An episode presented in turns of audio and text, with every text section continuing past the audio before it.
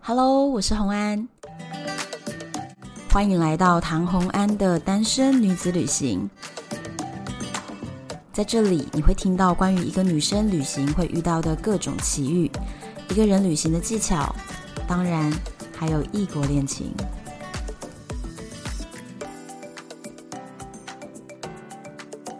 欢迎回到旅游的单元。二零二二年的一开始，我们当然就是要马上请到大家一直敲碗说还要再续集的 Firas 来跟我们聊天。我们欢迎 Firas。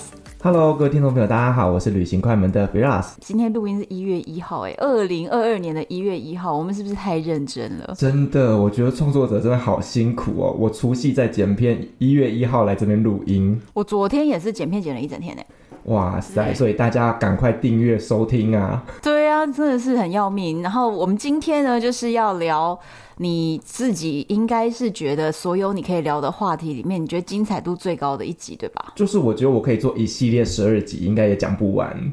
哦、 好，那所以你今天是要给我们浓缩版本的吗？还是怎我给你样最精华的。哦精华版， 不错，哎、我真的所有最精彩的故事都在你的节目上面。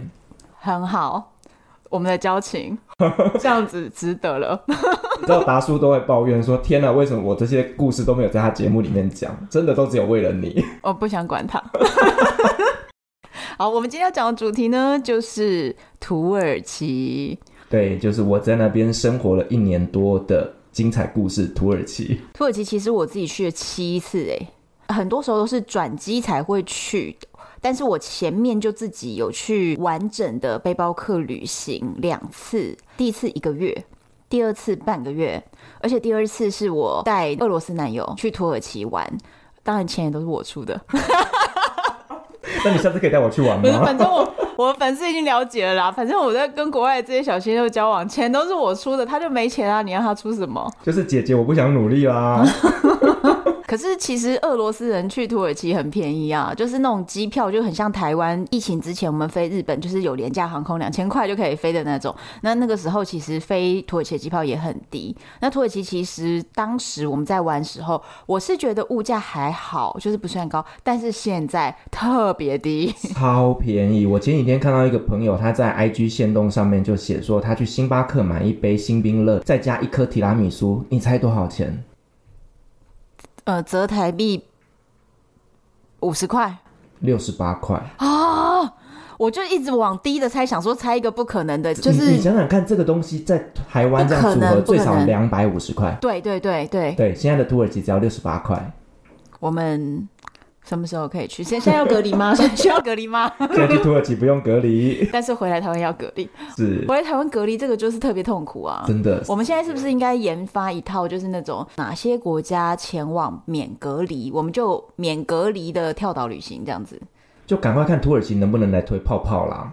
但我觉得有点难。没有人要给他推泡泡好吗？ 他的那个感染率，而且你知道他那个风险特别大，是因为哦，土耳其其实就是在位于欧亚非的交界点上。那它其实从历史来看，它一直以来就是一个兵家必争之地。因为如果你想要一个扩及欧亚非的大帝国，那土耳其绝对就是一个非常重要的中继站。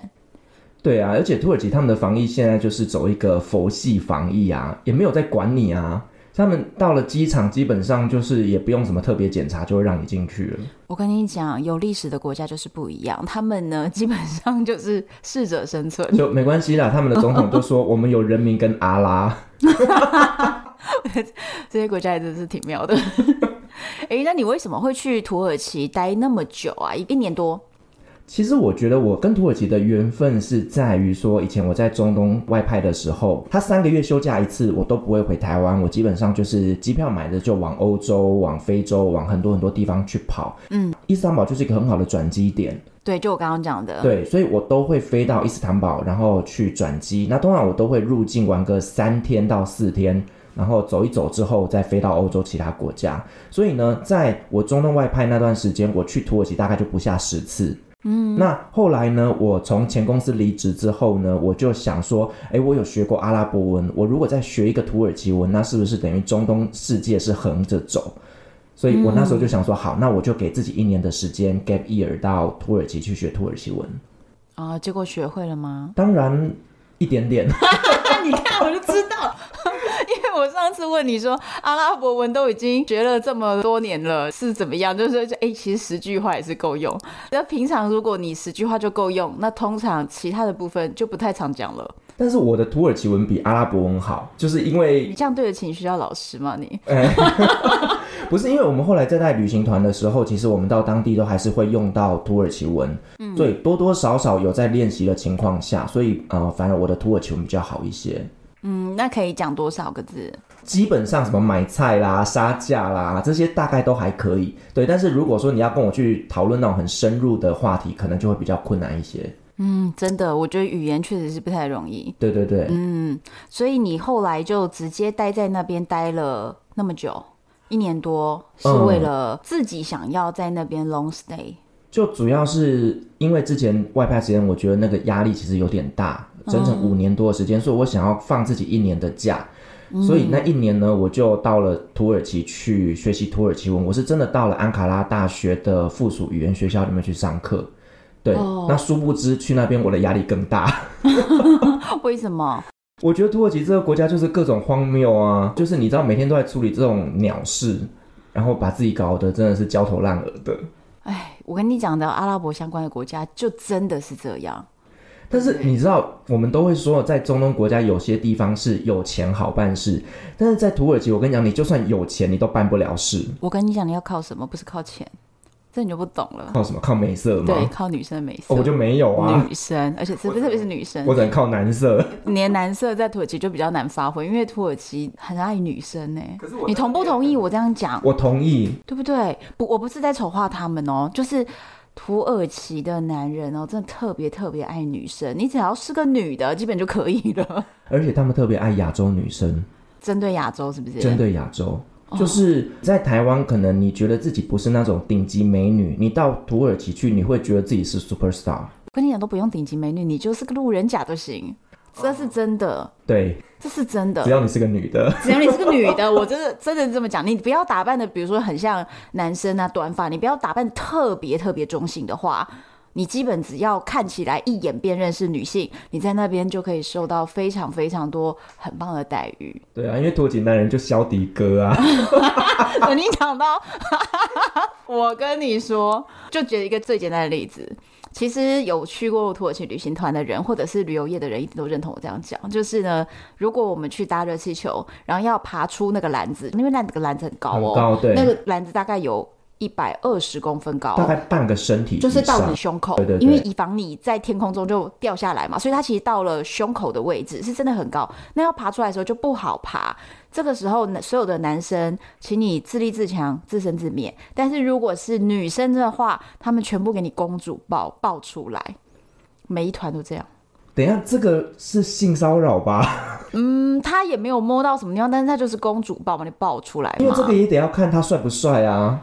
土耳其男人就是浓眉大眼，然后我跟你讲，很多台湾的那种团啊，就是如果是师奶团的话呢，啊、每个都笑得灿烂如花， 哇非常小的鲜开肉心。对，真的，我跟你讲，你是问我讲的这个不是要丑化他们什么，是所有的旅行团、旅行业者，如果你有出过这个团的话，你一定有看过这个场面。一个一个的公主抱，都、是土耳其男人就这样，而且土耳其男人他也并不觉得说哦这是个辛苦的差事，没有，他们乐在其中。我觉得土耳其的男人哦，其实他们本身真的条件不差，嗯，其实就长得矮一点点呐、哎、好像是哎、对，土耳其男生不高，可是他们的长相是好看的，对，浓五眉官大眼、啊，而且因为他们是在欧亚交界带，所以其实他们的五官就真的是混血的轮廓，对，然后又有欧洲的那种呃白皙，然后呢又有中东的深的轮廓，所以对他们真的是好看。好看的人特别多啊，真的是特别多。对，然后加上他们又是一个吃糖长大的民族，所以那个甜言蜜语之可怕所以台湾有很多媳妇嫁到那里去，你知道吗？啊！我当然知道，我都认识啊。对啊，网络上真的是你搜一下 FB，你就可以搜到那种就是土耳其媳妇，或者是他们就是常住在那边。但是啊，嗯我觉得呃，嫁到那边去的台湾女生也有分两种啊，一种就是可能跟先生以前是在美国啦，在欧洲念书认识的，嗯，那这种就是所谓高知识水平他们之间的认识自由恋爱，然后嫁到土耳其。但是有一些我听说啊，就是他在土耳其玩的时候，然后晕遇船到了对，遇到了导游啦，或者是公车司机，我也听过，这样也就嫁行给公车司机，请大家保持理智好不好？公车司机我们就约炮就好了呀、啊为什么要这样呢？ 为什么要嫁呢？你嫁了不辛苦吗？她可能觉得自己呃在台湾没有市场，可是她到那边就可能老公真的长得很帅，然后就愿意为了爱情。 哦，我觉得也不错，这也是一个很好的那个市场，因为你知道很多台湾的女生啊，觉得在台湾挑不到合适的男子嘛，我们去土耳其看看也是不错。是，而且你知道我们在网络上真的看过很多就是土耳其男子诈骗这一件事情。没办法，因为他们嘴巴真的太甜了，然后长得太帅啦。我们之前就有土媳跟我分享哦，嫁到土耳其去的太太，我们土通称叫土媳。就土耳其媳妇对的土意耳思。其媳妇，他们就有跟我们分享，就是他们在经营自己的社群媒体的时候，就会有台湾的小女生主动私讯他们说：“请问要怎么跟土耳其男人结婚？”说：“我跟我的男朋友认识了两年，我们准备要结婚了。”我那个土媳朋友就问他说哦他这两年是没见过：“面就的、没见过面啊哎呦，？”然后没见过面，然后说：“啊，你们怎么沟通？”他说：“我们用 Google 翻译软体啊。我跟你说，这种才是我真的觉得很诈骗，好不好？我有粉丝来我 Apple Pocket 下面留言，然后跟我讲说，我听了你 Kenny 的三集，觉得古巴 Kenny 绝对是个诈骗。拜托，古巴 Kenny 我可是跟他有生活在一起的，这个土耳其才叫诈骗。” 真的，我跟你讲，那时候都觉得说：“拜托你清醒一点好不好？”但是，嗯，我觉得这种真的网络诈骗防不胜防。台湾女生，麻烦她清醒一点。真的真的，诶，那你跟我们分享一下，因为我当时其实去土耳其，就是土耳其签证是非常简单啦，就是我只要网络上线上申请就可以。我曾经最夸张一次是要上飞机之前，登机口在检查签证，我发现我忘记申请，我当场把电脑打开，蹲在登机口旁边插电，然后开始申请，下飞机就拿到了。不是我跟你说，你落地再申请也可以啊。 对对对，就是就是这样子的，那就很简单。可是呢，就是三十天，办我们这种很简单的旅游的观光签就是三十天。如果我们要延长申请，就是要有比较繁杂程序了吧？基本上，其实如果你只是去那边待三个月以内的话啦，嗯，你就是用那张观光签进去，然后呢，中间可能快要到的时候，二十八、二十九的时候你就出境，你可能去保加利亚坐个车子过去八个小时，再回来，那再申请申请一张新的就是三十天。对对对，它是可以反复，而且它没有像比如说欧洲什么，欧洲会限制你说在滑动的三百六十天内你只能待一百八十天，就是类似这样子，就会比较有严格限制。但是像土耳其这个很方便，你只要出境再入境就算，对，而且你知道他们海关真的是之松散哦。我之前听过一个故事，就是有一个朋友去找嫁到土耳其的太太玩，他们预计要在伊斯坦堡之后又要到其他的国家去旅行，再回土耳其，所以他出发前就申请了两张土耳其签证。那这两张土耳其签证的入境时间是不一样的。嗯那结果他一入境的时候呢，他一开始给错了，他给成第二张。嗯，他后来进去也都没有问题哦，照理说时间还没到，对不对？他还是入境了。对，对，然后后来呢，他们出去别的国家玩完之后，要再回来土耳其，他就拿成了第一张给他，他这张已经过期了，他还是给他进去。哎、这真不是我在讲哎、土耳其真的是非常荒唐。我之前也是，就是反复的，诶就要一直入出境土耳其，因为你看，在欧洲，如果我们从亚洲到欧洲去，中间一定会经过嘛，所以我也是常常这样子申请两三张，就一开始我确定行程我就申请下来了。对，但是土耳其他们海关基本上对于这个签证真的是有一点松散啊啦、但是你真的难保，因为我告诉你，摩洛哥那个时候，我不是之前有讲过说我我被逾期拘留吗？我其实摩洛哥那个事情哦，就是原本他们也是常常那个签证日期也都不看的，我就一直觉得一定不会有问题。你怎么知道他哪一天突然就认真看了呢？突然就变精明了，他呃这可能样，那一天早上就是有喝杯咖啡比较清醒，还是或怎者么是样？跟老婆吵架，心情不爽，谁知道？ 对，平常都不看的，突然就看了。对，所以虽然我们一直在这边讲说土耳其签证啊、海关啊多么的松散啊，大家还是不要乱挑战，好好的乖乖的去申请。对，不要到时候说就是旅行快门 f r e e 说的，哎，我不保证。对呀、 就是对，但大家自己还是要小心啊。你后来去那边是念书，所以是办学生签吗？还是要怎么样的居留呢？我跟你说，一开始的时候啊，朋友们都跟我说，只要拿着观光签进去，然后呢，去当地再转换签证就好了。要申办居留证这一件事情，其实它是需要一系列的流程嘛。我当初真的就是在那边遇到了各种鬼打墙，我觉得我人生所有的苦难都在那里发生了。这么惨，好，一开始去了，我们落地就是要去找房子嘛，那就嗯签一个租屋的契约。对可是我那时候去的时候，刚好又遇到了，就是他们土耳其政变之后，哦，对刚然好后是一个比较紧张的时刻嘛。那时候刚好就戒严， 天哪，然后他们就不租房子给外国人，所以那时候还是我去请的在当地的朋友来协助我做一个担保，让我顺利拿到这个房子。但是在租房子这个过程当中，我就遇到了第一个苦难。嗯，但后来顺利拿到了这个合约之后呢，我们要拿着这个合约去户政事务所那边去登记，因为你要办居留证，必须要有这个户籍证明嘛。嗯，那我就到了户政事务所，我要去登记的时候，他就跟我说，请出示你的居留证。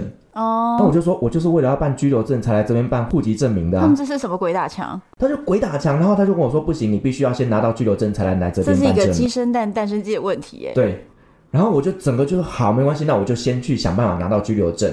嗯，后来呢，办居留证他又必须要求要有一个银行的存款证明。嗯，台湾的存款证明不不接受，哈，他只看土耳其当地银行的存款证明。真的是很烦哎，对他，们。然后呢，我就想说，好吧，那我就去找在伊斯坦堡里面最多外国人的区域，那边的银行至少英文可以沟通嘛。你要去对不开对个户是不是我？要去开个户，存一笔钱进去，然后领出我的这个存款证明嘛。对，后来呢，我去的时候跑了十家，十家银行都说我们不接受外国人开户。真是莫名其妙哎，他们每一个关卡都有一种鬼打墙的风格。，欸对，然后我们就打电话去给外事警察局，因为外事警察局就是协助这些外国人在当地处理这些疑难杂症的嘛。嗯，他就跟我说，你到一家叫 Zerat Bank，就是他们当地的算农业银行吧。嗯，他说农业银行会帮外国人开户，我跑了三家，三家都拒绝我。这到底什么原因啊？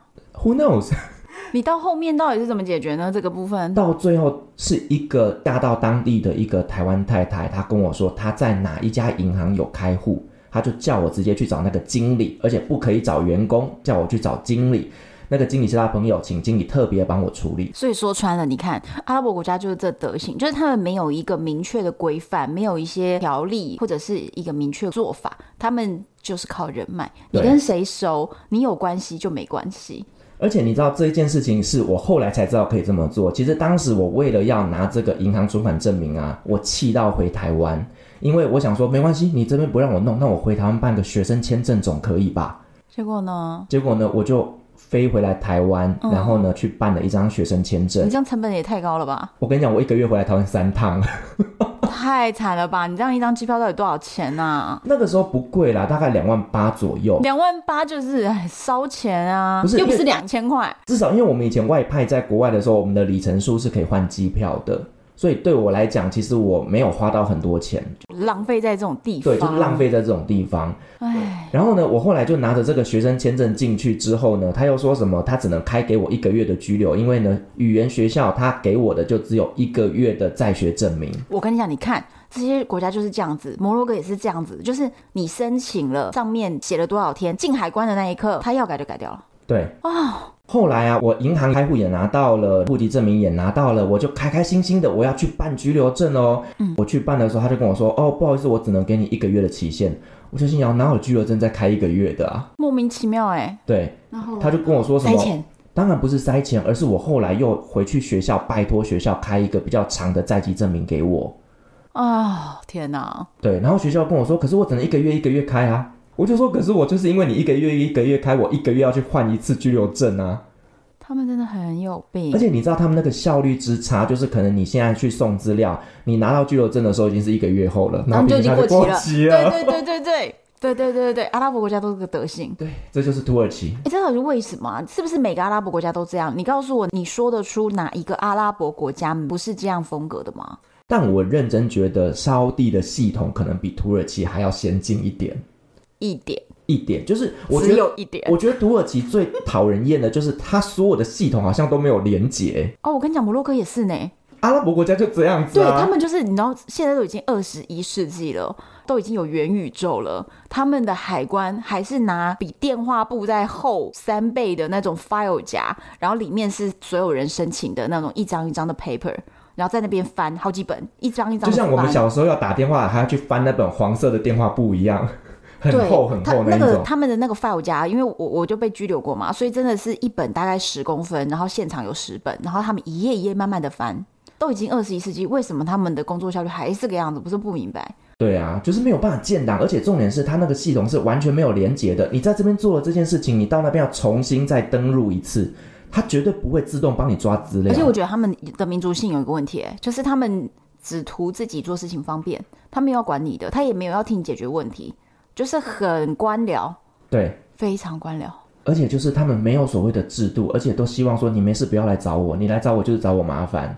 他们就是一个对非常官僚体系的一个制度。对，然后他宁愿哦跟你扯一堆废话，然后浪费了一大堆时间，你都觉得你不扯这些废话，光做事的话，我们早就做好了，为什么你要一直跟我扯这些废话呢？对啊，就是他们的行政效率真的很差啦。嗯，大家自己在看到这些帅哥晕船的时候，想一想你要经历多少的痛苦。真的，而且我跟你讲，我曾经发生过一件真的让我痛不欲生的事情，就是如果今天是去土耳其观光，你可能不会有这种发现，就是土耳其它是为了保护他们当地的手机业者，所以呢，你的手机只要是非土耳其制的，你进去里面啊，你你买的这个门号大概只能用一两个月之后会自动锁 机。没有没有，我跟你讲，这个我有一个经验，就是我最早去土耳其的时候，当时那个手机好像是只能七天。可是我是要去一个月，我不知道它是怎么侦测的，就是只要你是国外带进去的手机，这个机体本身呢，它会被锁住，不管你换了第二张 SIM 卡，你被锁了就是被锁了，是没有办法的。所以我在土耳其最早旅行的时候是没有网络的旅行，现在还是一样啊，他没，呃，我知道，可是他们现在有给观光客的 SIM 卡跟 WiFi 机，就是如果你是用 WiFi 机就没有这个问题。那当时真的是没有 WiFi 机可以租用，特别特别惨。他要保护他的手机行业嘛，所以他们当地的手机卖得特别贵，对然后嗯他也很怕他当地的人跑去国外买手机回来国内用，所以只要是国外买回来的都要锁。就是会发生刚刚那种手机不能用的问题。我当时其实有问过别人说，如果你是要在这边比较长期的话，是要怎么做？他说必须去办一个登记，而那个登记要缴费，而对那个缴的费差不多就是一个国外买进来的手机跟他国内税收很高的手机的差价，所以差不多就等于你在那边要重买一只，也是一个价了。你刚刚讲的这个东西，就是你必须要去税务局里面去缴一笔税金，哦，其实没有到很贵，我印象中那时候去缴大概是一千两百块左右。台台币。嗯币，对，没有到很贵，但是你一定要做这件事情，不然你的手机就会被锁住所以。你是这个方法嘛？对我付了钱，但是就一千两百块而已。对，因为我当时也只是去一个月，所以也不至于要去登记这个。嗯，因为行政效率又那么低，对那我就不用玩了啊，对不对？对，就是你必须要去缴这笔费用之后呢，再拿着那一张 paper 去电信公司，告诉他说我缴了这笔费用，请你帮我解锁。然后呢，我当初所有事情都做完了，都没有问题喽。然后我就开始使用我的网络，结果突然有一天，我的手机又被锁了。然后我就觉得很奇怪，到底发生什么事？可是我的语言又没有到很通，我就请我当地的朋友帮我打电话打去那个税务局，税务局就说没有，那个是电信公司的问题。然后再打去电信公司，电信公司说是呃政府的问题。反正就是所有人都在踢皮球，没有人来帮我解决这个问题。那后来怎么办？再买一只哦。我就请我的朋友去帮我沟通这件事情，然后偷偷等了一个月，我的手机才重新被开通。那你那个月就没有办法用手机，我那个月就是出门就是没手机啊。崩溃耶！我的天哪，那对哪啊一年啊？二零一六年底或二零一七年年初吧，反正就那个 range 的时候，那个时候差不多，我也是在土耳其常常飞，可是就真的是好烦哎。然后一个月没有手机的日子怎么过？我觉得现在几乎手机不离身，简直就是噩梦啊！对啊，而且后来我换了手机之后，进去还要再缴一次，我就觉得真的是很烦。反正他就是每一只手机都要给你抽一个这个钱啊，对所以你只要常常换手机的人，你就要常常缴这笔钱，对，但是其实土耳其人他们也很喜欢叫朋友帮他从海外买手机进去。因为就多付那个一千两百块对，就哎就是好了。其实付那个钱还是比他们在当地买还便宜。哦，他们那个税收真的是非常高，就对了。对，所以真的觉得哦，在土耳其那边就是会有很多就是你意想不到的一些鬼政策啦。太惨了，对啊，然后我还曾经就是在学校上课上到一半，突然间学校就无预警的停课了。你刚刚听起来好像是一个很好的大学，安卡拉啊是不是安卡拉大学对啊，的在首都哎，的语言学校，而且它又是设立在就是整个欧洲最精华的塔克星的分部。然后他居然还可以对，无预警停课。我那一天就是呃早上九点吧，我就去学校，我就看到奇怪，为什么学校外面一堆人站在那边？嗯然后呢，我其实当下我也看不懂，然后就门口贴了一个公告，我就问我旁边的这些欧洲人，他们就跟我说，就是学校因为产权的问题呢，这间教室没有办法使用。预计几月几号之后才会重新启用，然后这个时间是一个月后。所以这个就是等于是他们这个分部就整个停了。对，那时候刚好又遇到他们的 Byram，就是所谓的斋戒月玩的那一个节庆，嗯，然后就是大家都在放假的时间，那就根本没有人会理你根了本啦。没有人会理我啊，所以为了这件事情，我后来我就转校，我就转到了亚洲区，在卡利科伊那个分校，那就会变成说我每天都要花一个半小时的时间去学校，再花一个半小时的时间回家，太惨了对然后！明明才刚租好房子，什么对东西才弄好，然后就变成通勤要那么久，对，然后这样子的生活我过了四个月，为什么会？因为欧洲区就一直都没开啊， 他就反正说一个月后开，但实际就是没开。就是没开啊，因为他那个产权就是没有瞧好啊。哎、你这样子来来回回，每天要花三小时在交通上、对啊，我真的就浪费我的生命。哎，人生就是消耗在土耳其哦我我真的的那时候我在土耳其的经历，真的我觉得可以写书了，真的太荒唐了。而且这些事情都是你在台湾绝对没有办法想象，为什么会有这种鸟事发生？我想台湾其实真的目前我们的那个公务人员啊什么的服务哦，你只要去到这些国家的时候，你会突然觉得非常的感恩， 就是对啊台湾真的是做的蛮好我的。们常常在网络上看到有人在骂台湾鬼岛，可是有时候你真的出去国外走走，你会发现说台湾一切真的非常美好这。些人请去阿拉伯国家体验一下，就是摩洛哥啦、土耳其啦、埃及啦，你去到这些地方你就知道了。而且你知道，当我们在跟土耳其人抱怨他们的国家的时候，他们竟然也会认同我们，然后就只讲了一句话叫 “Burası Turkey”，“This 什么意 is 思？ Turkey”，这就是土耳其。而且我跟你讲，我之前去土耳其，他们的人哦，没有什么时间观念。我就问他们说，这到底是为什么要等这么久啊？这样，然后他们就说，哦，这是土耳其时间啊。他们就这 样，他们真的就没有时间观念，然后再来他们把所有的事情都视为理所当然，而且也不会去争取。他们可很能能忍耐，是不是？就是他们很无所谓啦，有就有，没有就没有。我就觉他得嗯们是不是觉得反正活着也是活着，就是嗯，不在这消耗时间，也在那儿消耗时间，所以他们自己反正本身也没有什么效率的追求。呃，我觉得他们就是乐天。好了，这是比较好的一个说 法。对，反正我真的觉得土耳其人就是你，你不要期待他们给你下承诺，你也不用期待他们会给你做出什么呃回应。反正有就赚到了，没有就随便。对，而且也你绝对不要在那边期待公平。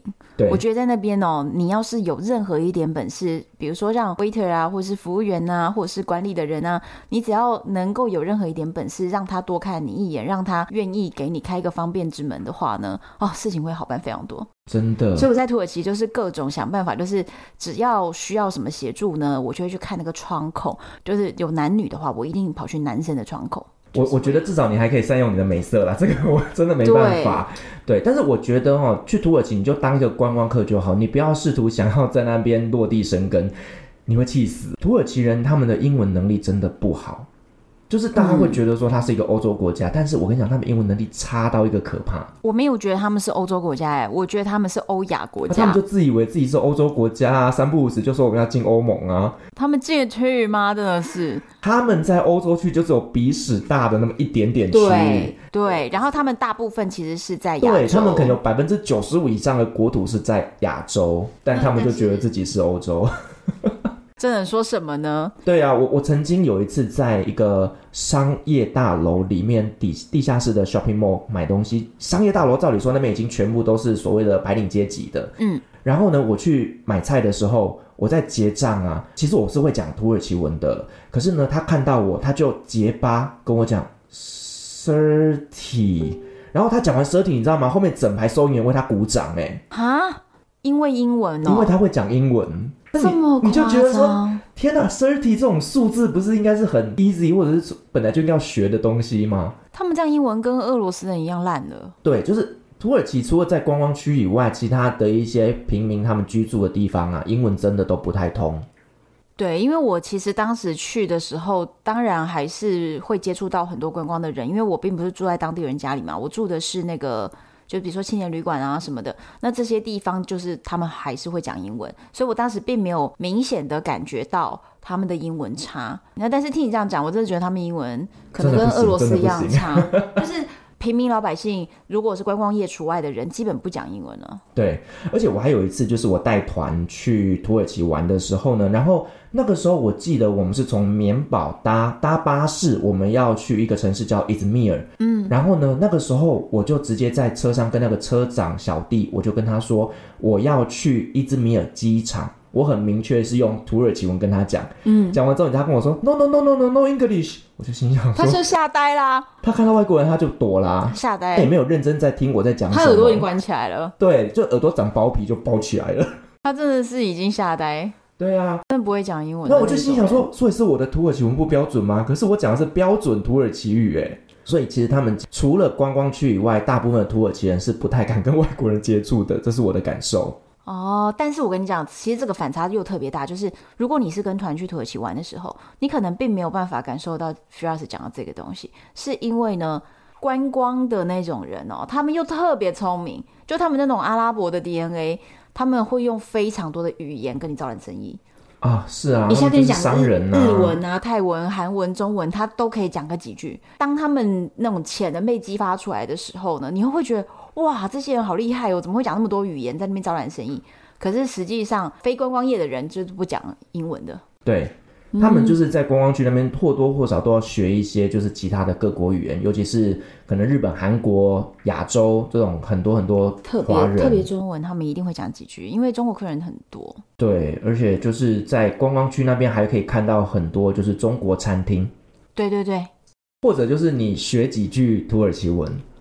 那你教一下呀、快点，你现在我教。真的发要现讲一件什事情，就是说你今天去油鼎大市集，或者是去埃及市集，嗯，你喊价直接讲土耳其文的价格，那个马上价格就下来了，好，那你教一下，就是交一到十嘛。是是土耳其文的一到十，是不是？ 对啊，就是你你用土耳其文的数字跟他喊价，然后呢，他大概就听得懂。你不然先你教就一个直接多少钱吧好，，你就跟他讲内卡达，内卡达，内卡达就是多是少钱？多少钱？好，对他听你讲内卡达，他一定会用土耳其文跟你讲这个多少钱嘛。嗯，那他讲多少钱的时候，其实你就会看到他跟上面的标价不一样了。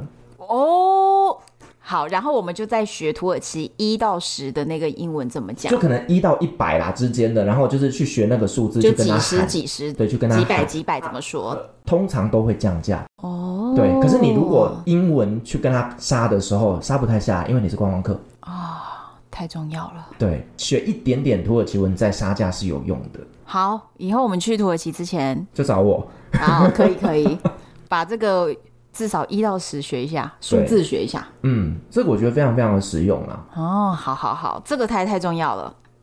我在土耳其有听过很多人遇到各式各样的诈骗，有观光型的诈骗，也有感情的诈骗。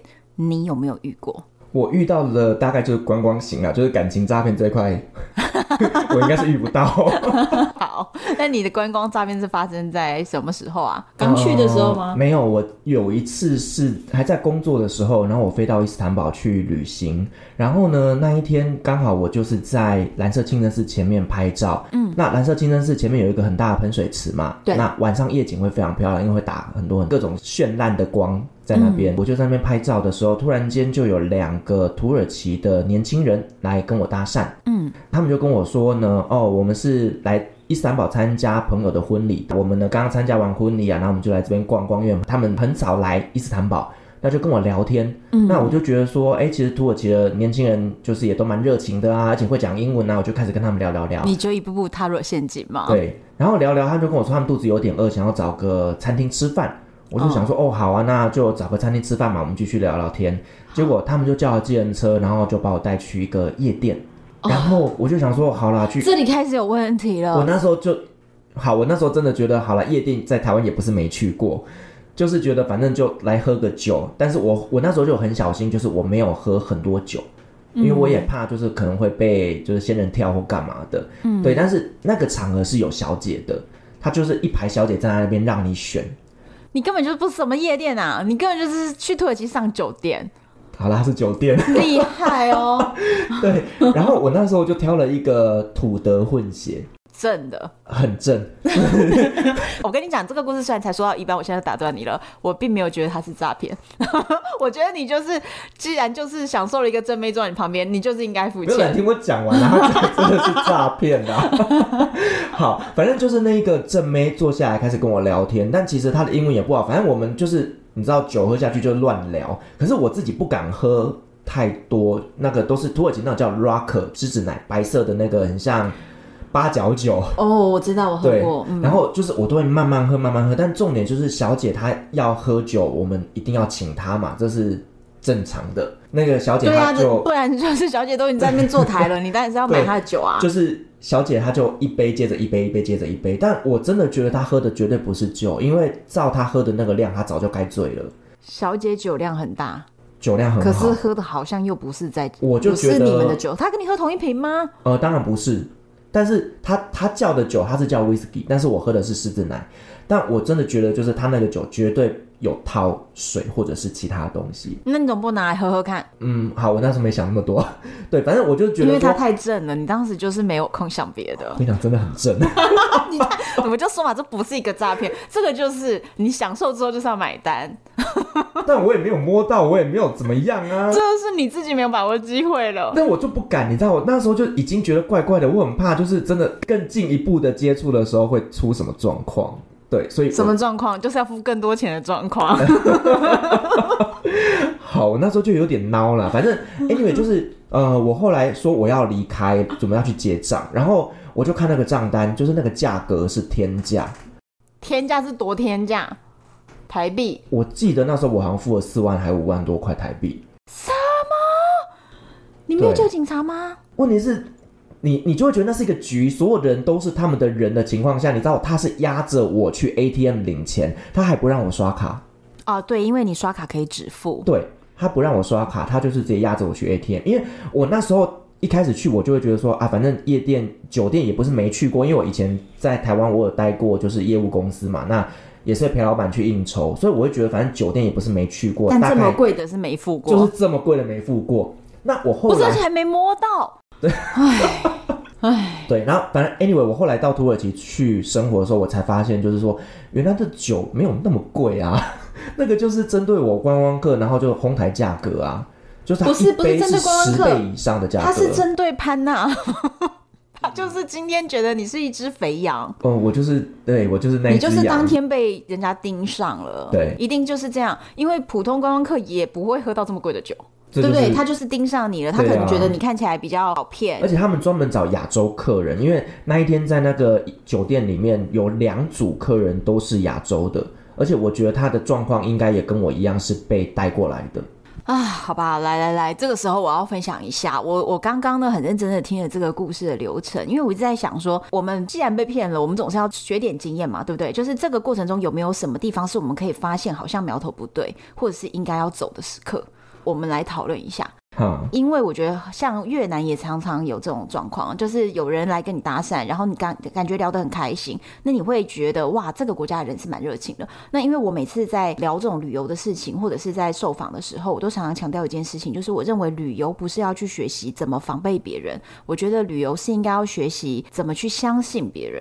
因为不然你一个人旅行，你都不相信任何人，那你就不要玩了嘛。我通常啊，像你一样，如果在比如说水池边有人来跟我搭讪聊天，我是会聊的。那再来聊了以后呢，如果他说要约一起去吃饭的话呢，我也会跟他走的。所以其实我听到前面我都觉得没有问题，可是我觉得关键就在说要走的时候，他们这时候就叫了一台计程车前往了一个你所不知道的。我觉得这个地方就感觉是一个问题点，因为。如果一群人只是在当下那个水池旁边聊得挺开心，而且蓝色清真寺周边是非常多餐厅的，对所以如果当时比较正常一点的状况，是不是应该是说，哎，那我们附近就找一间坐着，我们坐着有有茶喝，然后可以吃点东西，然后我们继续聊。我觉得这样好像是比较合理，对不对？所以那样子是不是就比较没问题？对，其实我那时候真的太年轻了，我真的是觉得，呃，涉世未深，不懂事。而且就觉得他们人很人很热情啊。对，而且那时候我真的有点克谁，就是说，反正酒店也不是没去过，所以觉得不是花不起。当时真的有这种、这种这种错误的心态啦。对，但是我觉得你刚刚讲的没有错，就是当他今天带你上计程车的那一当下，其实你就应该要有感觉是不太对劲了。所以你也同意吧？就是真正好像可以有一个挽回的时间点，应该是在上几人成的时候吧？对，如果他正常约你在周边餐厅，我们就应该觉得不太会有问题。可是也不一定，说不定他的酒店就在旁边。哇，谁知道呢？可是那我问你哦，中间有没有任何一个时刻，其实是你可以用，比如说那种尿遁法，就是冲去厕所，然后突然人就溜掉，你觉得有办法吗？我觉得可以，甚至也可以说哦，我跟朋友有约了，或者是其实我在当地是有台湾朋友的，嗯，我其实当下应该要做一件事情，就是发简讯请他打电话给我，嗯，对，对或者但是是请他来接你对，啊请。他来接我，但是我那时候就是没有做这一件事情，我觉得主要的问题是你当时根本不知道这是个局，嗯，你在中间可能有觉得对小姐的时候，你也是觉得说啊，好啦，今天就是玩贵一点一个体验而已，对你也不觉得是一个局，你可能到看到账单那一刻，你才发现整件事情都不对了。对我当时只有告诉自己说要小心一点，不要喝到醉，对，哦但是你怕又比如说被抢啊对，什么怕的，被抢或者是被仙人跳或干嘛的。我那时候只有告诉我自己说，酒不要喝太多，然后玩还是可以玩，反正你就当做今天就像你讲的玩贵一点的。然后后来这一件事情啊，他们呃最后又把我送回到那个蓝色清真寺那边，他们还叫了一台计程车。后来我才发现，那台计程车应该是同伙哦，就是一条龙，你知道吗？那是他们的车夫哎、对，就是一条龙服务。因为呢，后来来接我那个计程车司机跟一开始载我们去的是同一个。那就是没道理了呀。就是土耳其这么大，对啊，伊斯坦堡这么大，怎么可能可以找到一模一样的建设？是，所以那就是以他的车 夫。然后后来呢，隔天我把这一件事情写在我的 Facebook 上面，结果呢，下面的留言全部都说：“学弟，你在今天讲这件事情，你以为我们会信吗？”原因是那天是四月一号，大家觉得你骗人， 我就心里想说，我已经这么惨了，还没有人要相信我。但是这一件事情啊，后来就是在我前公司里面广为流传，就所有人都知道 Firas 在土耳其被骗了四五万块。但是因为呢，有我这一个前车之鉴，所以我后来公司很多的同事他们到土耳其去都遇到同样的事情，他们就没有被骗了。哦，那他们是从什么地方就从聊天就不聊了，是不对， 是？从聊天就不聊，而且他们还拍照跟我说：“哎、f i r a s 是不是这个男的？”对，按指认现场。 对我说：“就是他，赶快把他抓 起来。”对，我觉得聊天的话，我真的是会聊，但是如果要上计程车，我觉得真的不要了。对，其实我们在旅行过程当中哦，我们除了去相信别人以外，我们要学着保护自己。所以对任何情况发现苗头不对劲的时候，你就要马上呃逃离。而且我跟你讲，关键啊、就是我我之前常常会做一个功课，就是会去网络上搜，比如说我要在拉丁美洲的国家旅行的时候，我会去搜哥伦比亚或者是秘鲁，然后搜诈骗，你就搜这个关键字，因为很多人被诈骗的会跟你一样，就是分享在网络上。我不想要让自己在这个国家就是一直提心吊胆，可是你不能不知道他们有的套路。所以，如果像刚刚你说的，你把你这个故事分享出来，那之后你的同事只要遇到类似的场景，觉得哦八十七分享，那他们可能就会马上心里就有一个警铃，就开始响了，就觉得哎呀，那现在我要小心。那或者是我不要跟他聊天，我不要跟他走，不要跟他上计程车。所以我觉得知道别人被诈骗的这个经验是是重要的。对，其实伊斯坦堡这个诈骗的方法其实非常非常的有名。对，甚至之前也有旅行团啊，他们就说他们带着台湾观光客去，然后台湾观光客在当地被骗之后回来求偿旅行社，然后旅行社说关我屁事啊，就是他自己的自由行时间，对啊，嗯可能你就自跟己人家走被骗了。了，哎，就旅行社也很难为啦。这个就是你知道，蛋书要写的很好啊，就是蛋书都要写说自由行时间的什么什么什么行为。可是当然啦，我觉得既然你跟旅行团就是想要避免一些问题，所以其实导游也要跟他们讲一些常常发生的诈骗状态，对，或者是哪些地方特别有多把手扒手什么的，就是提醒一下。嗯嗯，那我们刚刚讲这个是比较广为人知土耳其的诈骗方法，接下来对我要讲一个就是大家不知道但是很常发生的诈骗，就是土耳其的另外一个诈骗，对你在土耳其有没有看过很多人就是呃拿着一个皮箱，然后在地上帮人家刷皮鞋，对，有啊，非常非常多、我哦。还常常去让他们但刷、我跟你欸。说，遇到这种啊，他们会有一个诈骗的技巧，就是那个刷皮鞋的老先生走着走着，在你旁边他就会掉刷子。哈，我刚才还在想说，走着走他就昏倒了，没有还没有是没有走着走着刷鞋刷一刷，他的刷子就断了你。以为是那个碰瓷的猫 咪吗？怎么在 前面就倒下来？对对对，他走一走突然倒下，他掉刷子，然后你呢今天看到他掉了刷子，你会做什么？帮他捡。帮他捡起来，然后呢，你就逃不了了。不是，那帮他剪了以后，他要怎样？他就会开始跟你说啊，你的鞋子怎么样怎么样怎么样，然后就开始呢，他会蹲下来就要帮你刷鞋子，因为他觉得你是个好人嘛。对，那可他会收什么天价吗？它的价格就是当地人的大概十倍，刷一下一万块。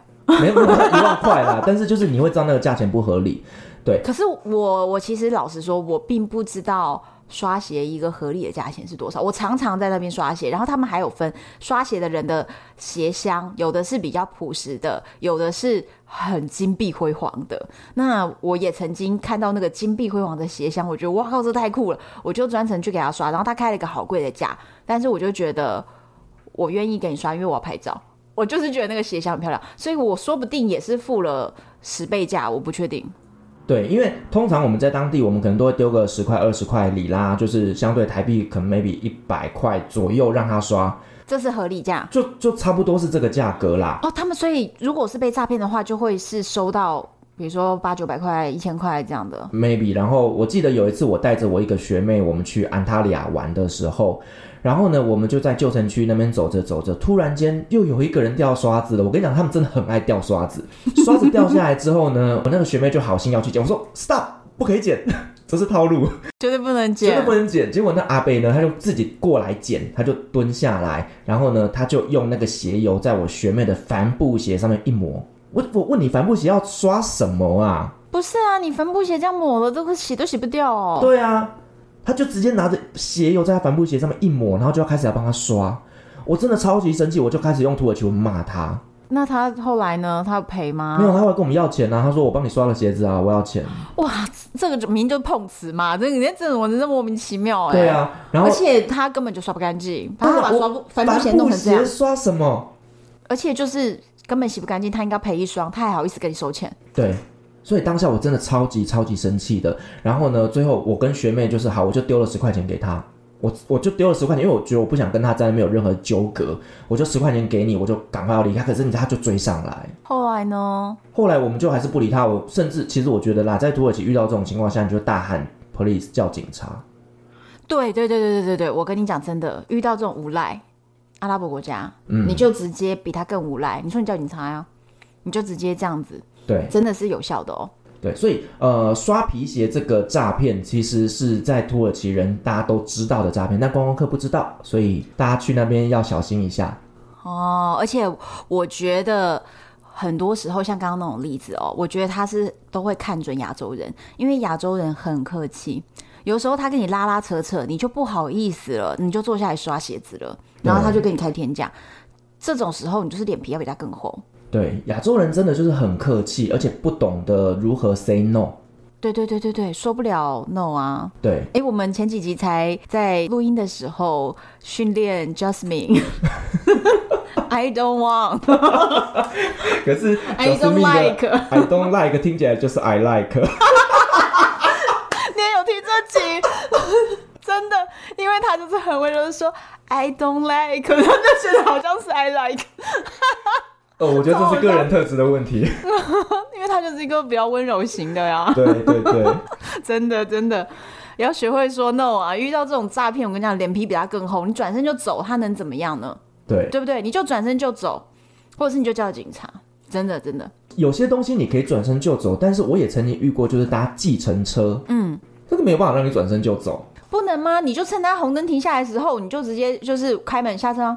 我跟你说，在土耳其很常会有一个诈骗，就是呢，你今天付给他五十块，他会转手变成说你只给我五块。就跟刘谦一样变魔术快手就对了，而且我跟你讲，我很常被骗。那你没有办法跟他核对吗？因为你今天拿钱给他的时候，你以为你给他是五十块，可是你自己给他之后，你也没有很认真去确认这件事情。他就说：“哦，不好意思，你刚给的是五块。那就是因为你没有认真看。”对，所以我现在学了一招，就是你今天给他的时候，当下用土耳其文跟他讲五十块。嗯，对他，他没有办法再反悔，因为你就已经跟他讲，我给你的是五十块。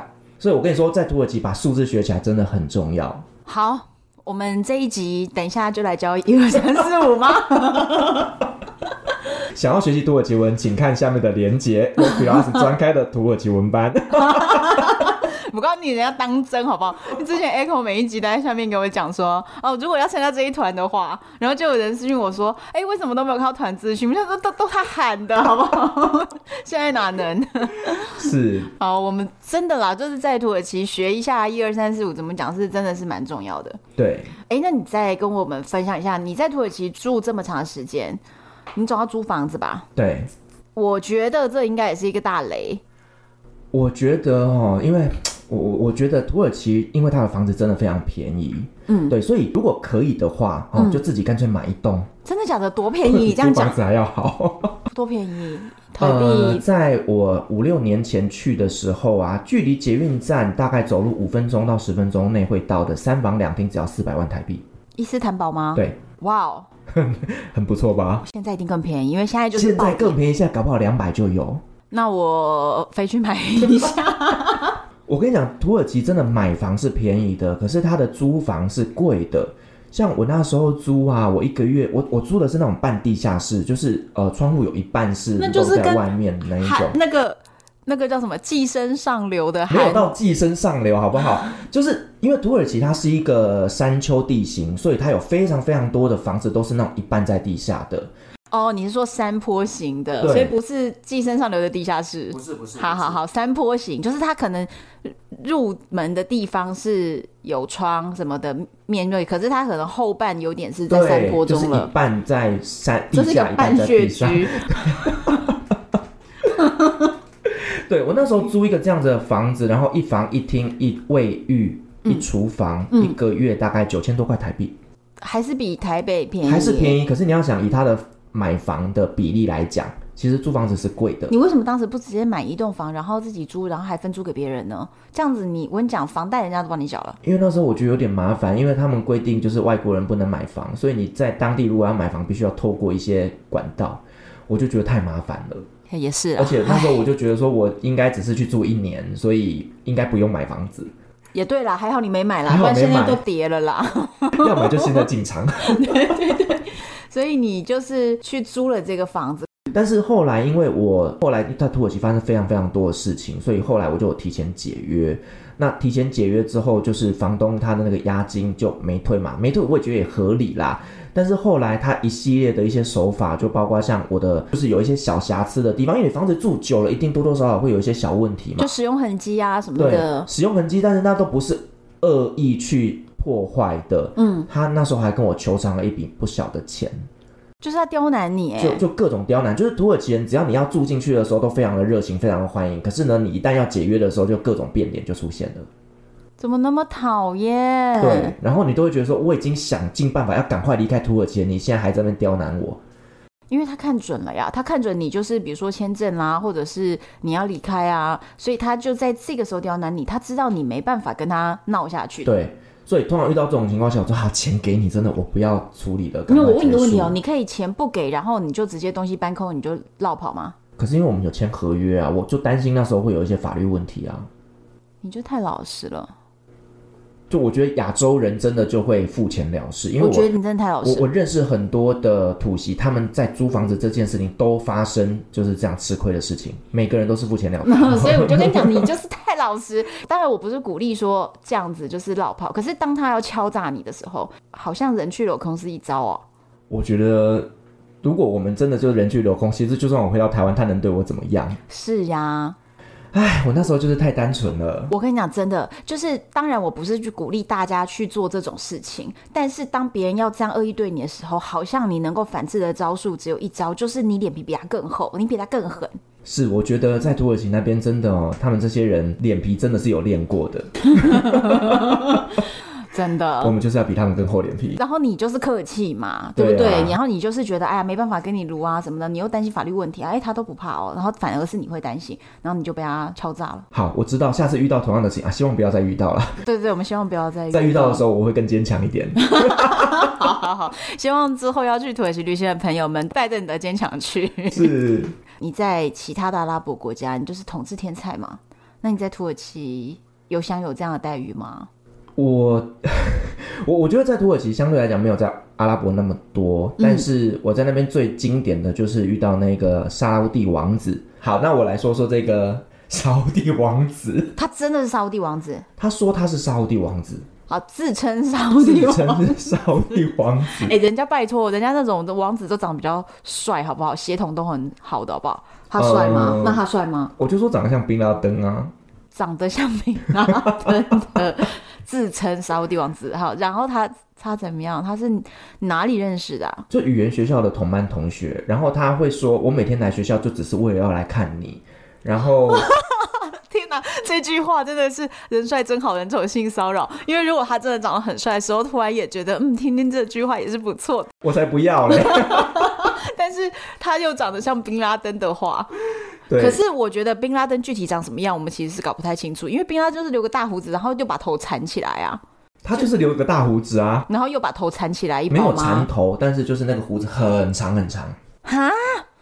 我不行哎、虽然说我之前交的那个就是外国男友，他们有的时候胡子会可以留成络腮胡，但是也都是短短的，有你就修把它想的。成甘道夫就好了， 什么？真的假的？魔 界的？啊就是一个大胡子真的啊，假的？白那黑的，黑的，年轻的甘道 夫。对，十九岁的甘道夫我，天啊！好好吧，就好，这个我不行，这个外外形光这样讲我就不行。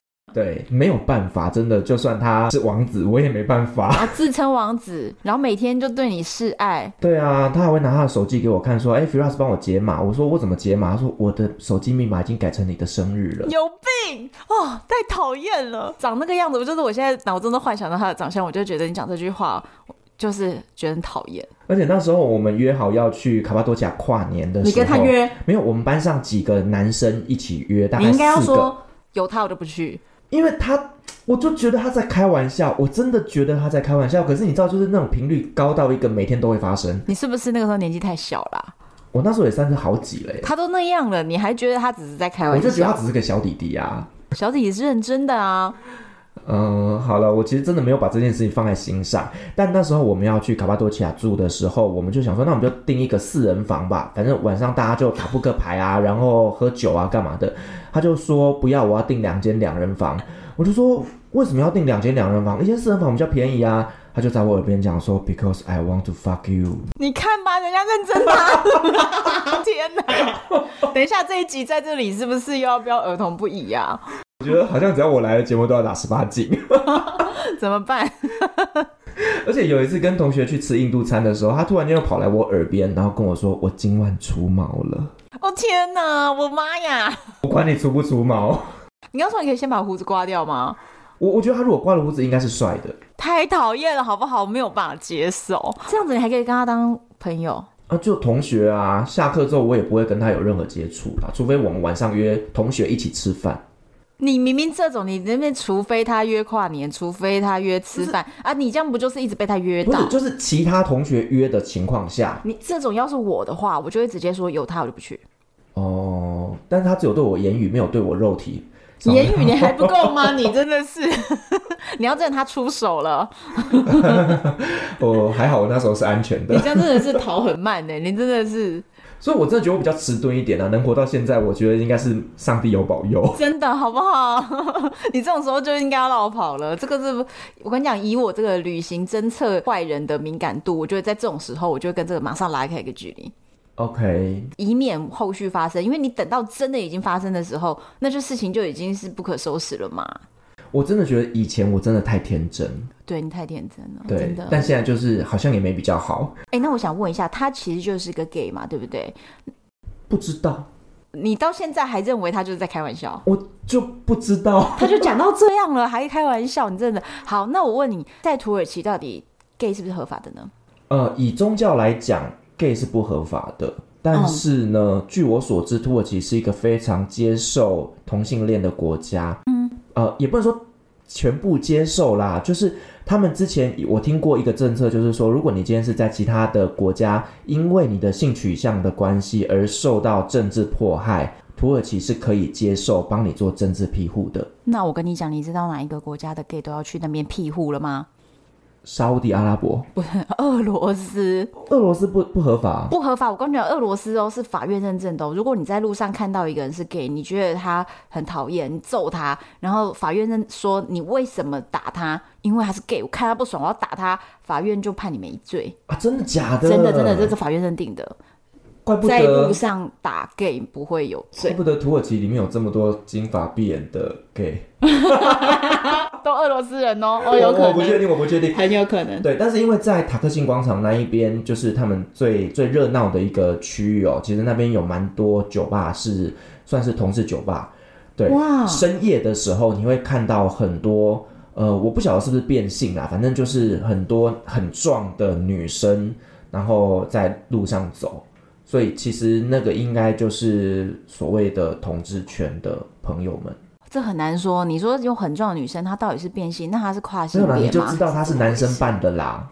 那她就是跨性别吧？啊，那应该是，但我们不晓得说它有没有变性。但其实，在土耳其那边，我还真的有听过变性的案例。反正总之就是，你如果是 LGBT 任何一种，反正在这边可以申请政治庇护就对了。对，而且我曾经听过，就是我有呃同志朋友，他们去土耳其玩，他们滑听的滑得很精彩， 哇哦，他们跟我说土耳其男人真的很不错，你的朋友是男生还是女就生？同志啊，男同志，对他们会到土耳其去，就是就是会去滑听的啦。那有没有约我不晓得，因为他没有跟我讲。但是他们会跟我分享，就是他们跟哪个男生 dating 啊，或者是约会，有没有约炮我不知道。对，但是他们跟我说，土耳其男生真的很帅，而且很多就是呃都是同性恋这样子。哇哦，我觉得伊斯坦堡就是一个很开放的一个城市。好，所以我觉得也不错。而且这一面哦，是我觉得普通观光客如果只是在伊斯坦堡待一两天，你可能不会注意到的。那所以如果下次去的话，我也来认真研究一下。 你也可以去滑一下听的啊，土耳其男人可以玩玩 就好。这个之后呢，或许有机会的话，再聊一集别的。就是我在旅途上遇到了很多女生，她们对土耳其男人的评价，她们也是在土耳其获得了许多的温暖得到了很多的满足。之类的 啦。就是很多旅程中遇到的单身旅行的女子跟我分享的，也是有这种。好，今天聊得非常精彩啊，然后一不小心呢，又要标儿童不宜了。我的那个六岁的小粉丝不知道怎么办，他这样已经很多集都没有办法听了。对不起，都是我的错。好，希望你们喜欢今天的内容。如果你们对今天的这一集呢有什么觉得很好奇的地方呢，欢迎到单身女子旅行的 IG，还有我们的脸书社团或者是唐红安的粉丝专业上面都可以看到。Firas 会整理一些照片哦，提供给大家看一下。你哎、你会提供那个吗？自称王子的人照片方便吗？可以吗？嗯、可以。好，大家来网络上看一下，就不要是霸凌人家哦。不会不会，我们不会霸凌，我们就是只是想要了解一下，跟你偷偷跟你说他有除毛的人到底是长什么样子啊！我光用想象的都觉得很不行了。我们看看照片有没有能够翻盘。